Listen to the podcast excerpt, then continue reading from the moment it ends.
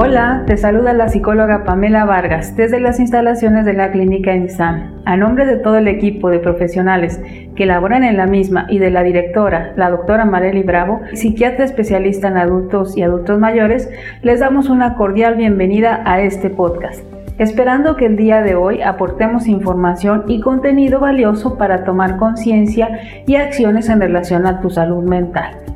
En este episodio hablaremos del acompañamiento de la familia en la promoción de la salud mental, principalmente con pacientes que están presentando depresión. Vamos a hablar un poco de lo que sería la familia y cómo es que nosotros visualizamos a la familia. Pues la familia es un conjunto de personas que interactúan de manera interdependiente y que cada uno de ellos cumple un rol, tareas y propósitos en común. Así también lo voy a asimilar como una red neuronal, pues todos sabemos que nosotros contamos con neuronas y que cada neurona establece una conexión y una función en relación a las demás. Se comunica entre sí y se retroalimenta, es decir, que constantemente están transmitiendo un impulso eléctrico. Imaginemos que cada uno como familia somos una neurona, que estamos vinculados y que además Estamos, con, estamos, estableciendo una conexión con cada uno de los integrantes. Por lo tanto, cada uno somos indispensables, valiosos para acompañar a las personas que están presentando alguna situación de salud mental. Y cuando hablamos de salud mental, pues pueden haber varios temas, pero vamos a hablar de depresión. ¿Qué sería la familia? De acuerdo al Consejo Nacional de Población, en el 2012 nos dice pues que la familia es un ámbito primordial del desarrollo de cualquier persona, pues constituye también la base de la construcción de nuestra identidad, inclusive de nuestra autoestima y de esquemas en los que nosotros nos involucramos en esta convivencia.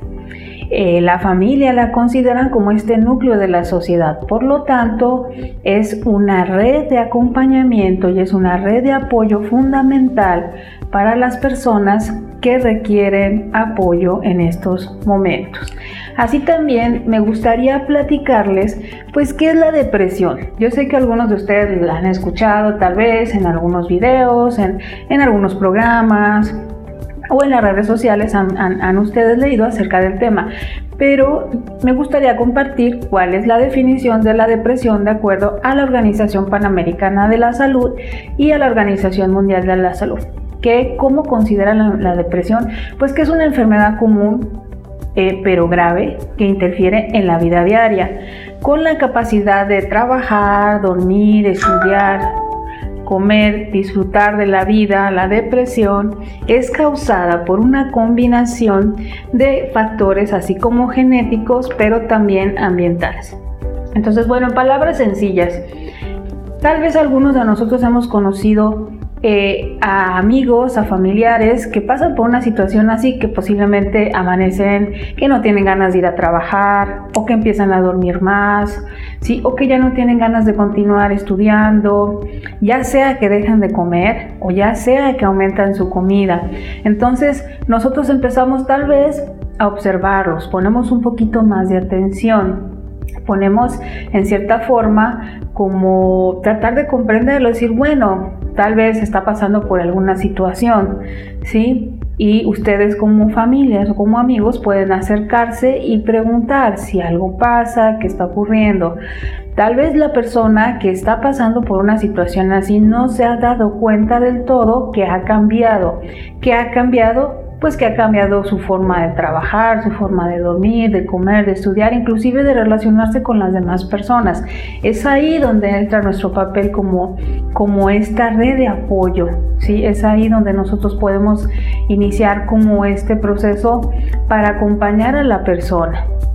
También me gustaría compartir que la depresión es una enfermedad que, se caracteriza porque hay una tristeza persistente a diferencia de cuando vivimos momentos de tristeza porque pues eh, en ese momento y en ese día nos levantamos un poquito desanimados, a lo mejor te levantas un poquito bajo, baja, pero a diferencia de esos momentos la tristeza es persistente cuando estamos hablando de la depresión.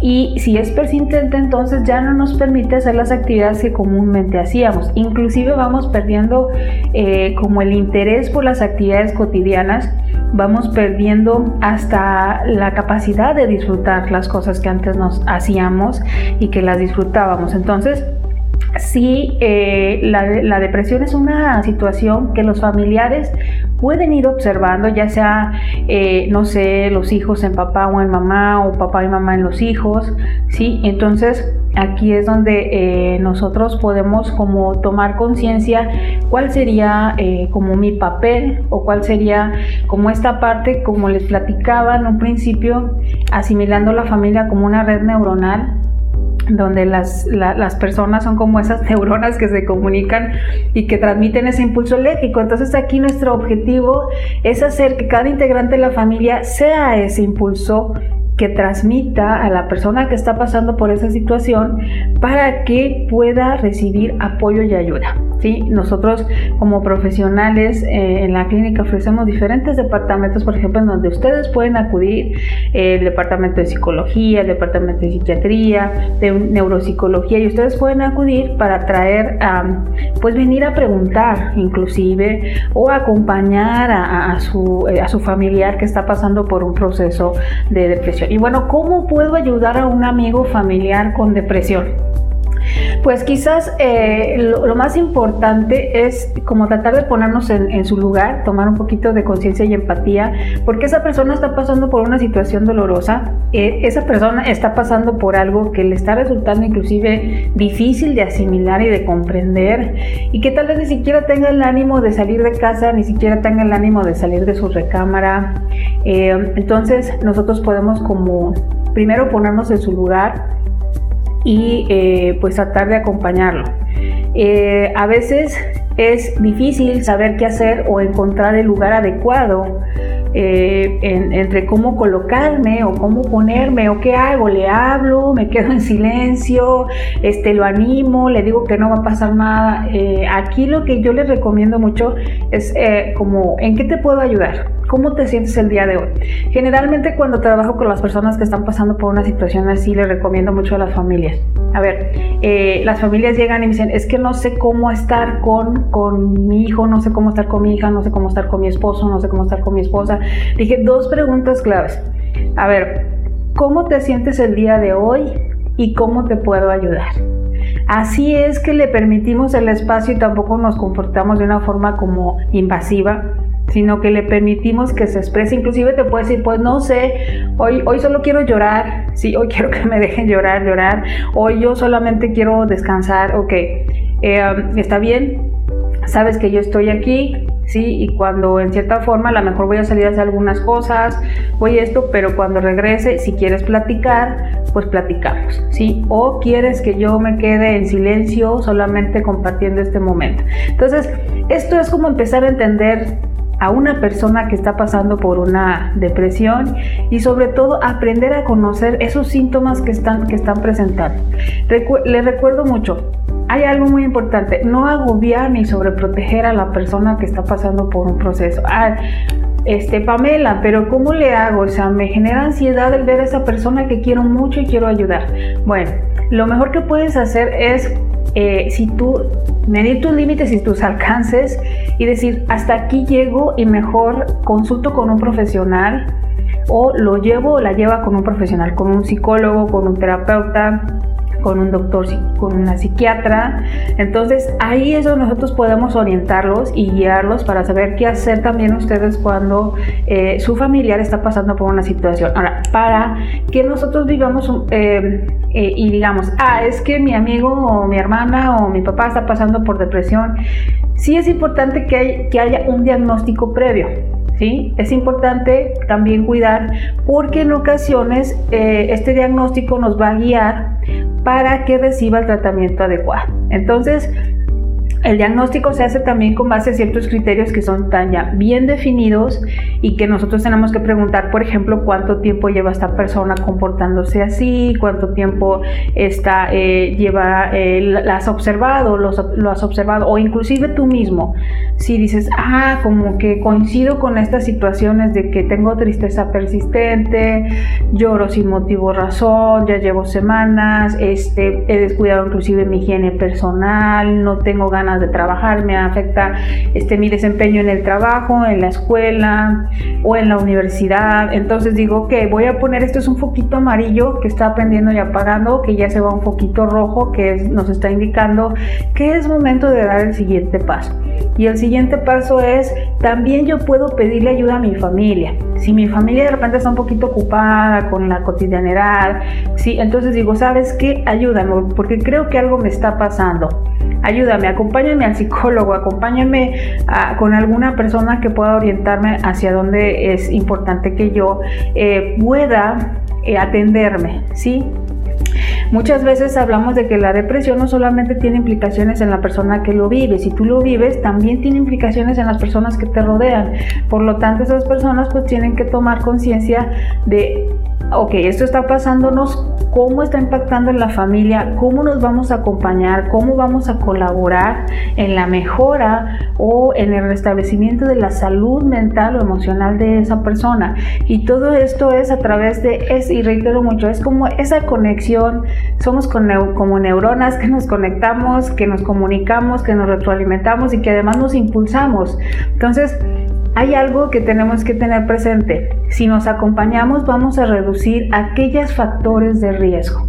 ¿Por qué? Porque si les comparto que alguien que está pasando por depresión y sobre todo cuando se diagnostica pueden aumentar esos factores de riesgo. ¿Cuáles son los factores de riesgo? Bueno, pues es que cuando un joven o una joven o una persona empieza a tener pensamientos de muerte Pensamientos de muerte, pensamientos de desesperanza, de que ya no vale la pena vivir, que mi, mi, presencia en la familia no es importante o en esta vida. Entonces aquí sí es sumamente puntual que un profesional atienda a la persona ¿sí? Porque nosotros tenemos las herramientas, eh, eh, vamos a decir, las herramientas terapéuticas para poder eh, trabajar con estos pensamientos de muerte. muchas veces la familia se angustia, se torna con ansiedad y tienden a sobreproteger, inclusive a perseguir a la persona a todos lados. Entonces no se trata tampoco de perseguir a aquella persona que, que tiene esos pensamientos, se trata de, de que se sienta acompañado, apoyado y sobre todo comprendido. Algunas personas tienen inclusive miedo de hablar con sus familiares sobre estos pensamientos de muerte. Eh, es como también hacerlos conscientes, visibilizarlos y decir, ok, están aquí. Y la misma pregunta, ¿cómo te sientes hoy y cómo te puedo ayudar? ¿Cómo te puedo acompañar? ¿Sí? Y, de alguna forma eh, poder rescatar que la persona, eh, por más de que quiera sentirse bien, si no lleva un tratamiento y, va a ser un poquito complicado, pero sí se puede hacer. La depresión no dura todo el tiempo, eh, son momentos, son episodios, eh, y con el acompañamiento profesional y con el apoyo familiar, que también es una red de apoyo, generalmente cuando yo escucho a las personas le pregunto, a ver, ¿con quién te llevas? ¿Quién te acompaña durante el día? ¿Con quién platicas? Entonces empezamos a establecer esas redes de apoyo para que eh, además de la psicoterapia y además de un tratamiento psicofarmacológico, pues también pueda, podamos saber y contar qué personas nos pueden apoyar para, para que podamos este, apoyar con algunas actividades terapéuticas, con algunas tareas ocupacionales y sobre todo con estas eh, a lo mejor acciones de riesgo o pensamientos de muerte yo sí les comparto, que yo inclusive les, les comento a las personas con las que platico en mi, en mi consulta profesional, es bueno, generalmente por la experiencia que tengo, parto de que la persona lo que quiere eh, eliminar en ese momento no es la vida, sino el dolor. O sea, yo les planteo varias situaciones. A ver, en verdad, ¿Quieres, ¿Quieres morir? ¿Qué es lo que quieres que muera en ti? Esa es la pregunta. Dice, no, la verdad no quiero morir.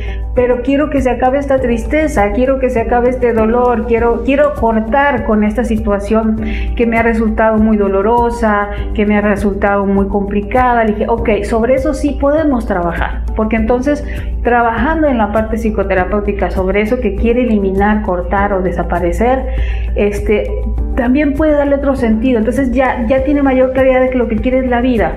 ¿Sí? y que está pasando por un momento que requiere atención. ¿sí?